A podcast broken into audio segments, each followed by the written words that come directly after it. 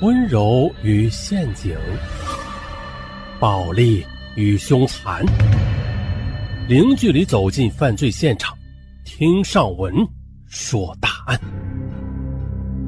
本节目由喜马拉雅独家播出。本期情感男偷窥狂魔是副总。二零一六年二月的一天。浙江浙西城区的一个高档小区内，这电台外景主持人冯书杰的手机上突然收到一个陌生人发来的短信。冯书杰打开一看，哎呀，竟然是他和自己的恩师兼秘密情侣徐永健亲密相拥的照片。伴随着这些照片，还有一封暧昧的敲诈短信：“我的相机里还有很多你更加露骨的照片。我喜欢你性感的身材，想和你交往，希望跟你面谈。”二十四岁的冯书杰是浙江温州人，家境富裕。大学播音与主持艺术专业毕业之后，一直没有找到心仪的工作，于是就留在杭州继续寻找机会。冯书杰的父亲，他想到过去在杭州的一个老朋友徐永健，于是便将女儿托付给了老朋友照顾。徐永健是大学老师，接到朋友的托付啊，他非常热心，就利用自己的人脉，将冯书杰介绍到电台，当了一名。外景主持人。等一切安定下来之后，冯书杰啊就经常请徐永健吃饭喝茶，而徐永健就利用他的人脉为冯书杰的工作铺路。徐永健的体贴入微与关心呵护，让冯书杰啊就感受到一种父爱和兄长般的温暖。渐渐的，这两人的关系啊就变得有些微妙起来了。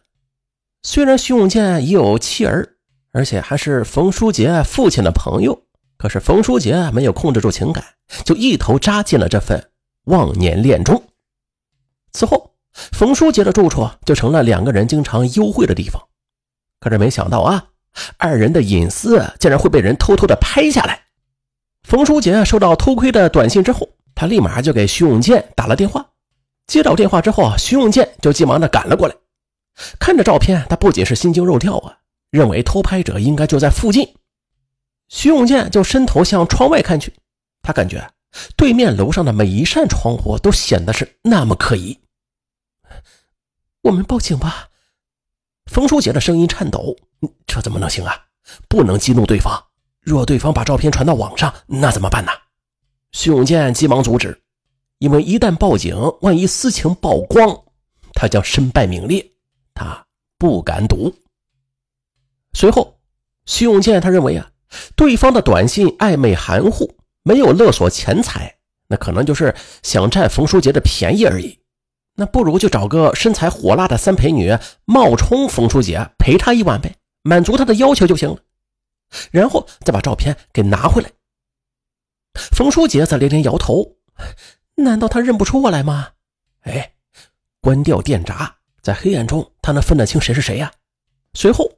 徐永健就让冯书杰回复对方的短信，称只要对方把照片彻底销毁，那自己愿意陪他一晚，但是顾及面子，希望见面时不要开灯。几分钟之后，对方回信欣然同意。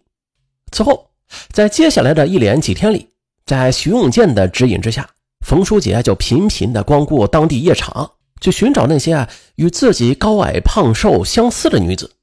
终于，在一家酒吧里。冯书杰找到了二十五岁的胡俊俊。胡俊俊来自四川，与冯书杰一样长发及腰，苗条性感。很快，冯书杰便以八百元的价格与胡俊俊谈妥了，并且当场支付了四百元的定金。他们约定好，待事成之后再付清余款。随后，冯书杰就发短信与暧昧敲诈者约定在自己家中见面，并且约定了见面的时间。二零一七年三月的一个晚上，冯书杰早早的就躲了出去。他住到了一个离家不远的宾馆，夜场女郎胡俊俊则到了他的家中。一切计划按部就班的进行着。等第二天天刚亮了，冯书杰回到家中啊，胡俊俊就得意的亮了一个 OK 的手势，将几张照片就交给了冯书杰，并且告诉冯书杰，对方自称是仰慕他，不会伤害他的，他手机里的照片全部都删除了。他是一个四五十岁的中年男子，身材强壮，说话还彬彬有礼。冯书杰暗暗吃惊，他原以为敲诈的人会是个社会上的小混混呢，没想到是个年逾半百的大叔啊。不过还好，一切麻烦都解决了。胡俊俊也是顺利的拿到剩下的四百元钱就走了。冯书杰立刻打电话给徐永健，二人暗暗得意，谋划成功，神不知鬼不觉的就了结了一桩天大的麻烦。可是，冯书杰万万没有想到啊！几天之后，他再次收到了神秘敲诈者发来的照片和短信，要求冯书杰再来一次。徐永健听后气愤不已，大骂对方不讲诚信。见冯书杰在哭，徐永健就安慰他：“你别担心，先稳住对方。现在我们在明处，对方在暗处，咱们需要时间把这个人给找出来，弄清楚对方到底是干什么的。”无奈之下，冯书杰只好如法炮制，又是花了八百元钱，让胡俊俊再次冒充自己前去赴约。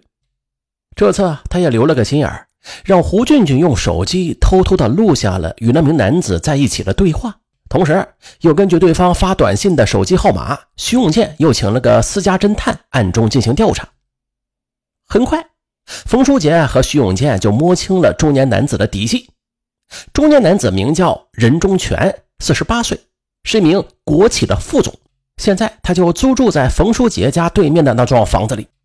这位任忠全，他在一年前因妻子出轨而离婚，十五岁的女儿跟着妻子生活。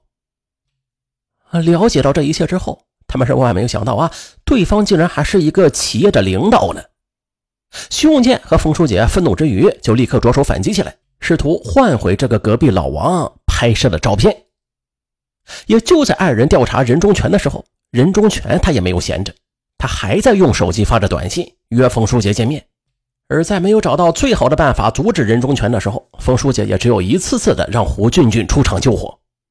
可是不成想啊，任忠全在与冯书杰几次肌肤之亲之后，对二人总是摸黑行动感到不快，他就想近距离的去欣赏一下冯书杰的真实面目。他曾悄悄的摁过床边上的电灯开关。可是冯书杰却事先早就关掉了房间里的总电闸了。这天晚上八点多，在再次约会得到对方的同意之后，任忠全便赴约时悄悄地带上了一只智能强光手电。一番激情之后，任忠全突然就打开了手电。这时他才惊愕地发现，躺在床上的女孩根本就不是冯书杰。哎，你你是谁呀？任忠全见此是满脸惊愕。胡俊俊也是吓了一大跳，他一咕噜的就爬起来，抓起衣服慌忙穿上。任忠全更加恼怒起来，一把就拽住了胡俊俊的长发，低吼道：“你告诉我，你是谁？是谁让你来这儿的？”胡俊俊疼得大喊大叫起来，他哭着承认，说自己是这个房子的女主人冯书杰花钱雇来的夜场女孩，是冒充冯书杰来与他约会的。而且两人在一起时，他都是根据冯书杰的要求，对他们的对话进行了录音。我说的都是真的，你放了我吧。他一直在调查你，听说还雇了人偷拍你女儿的照片。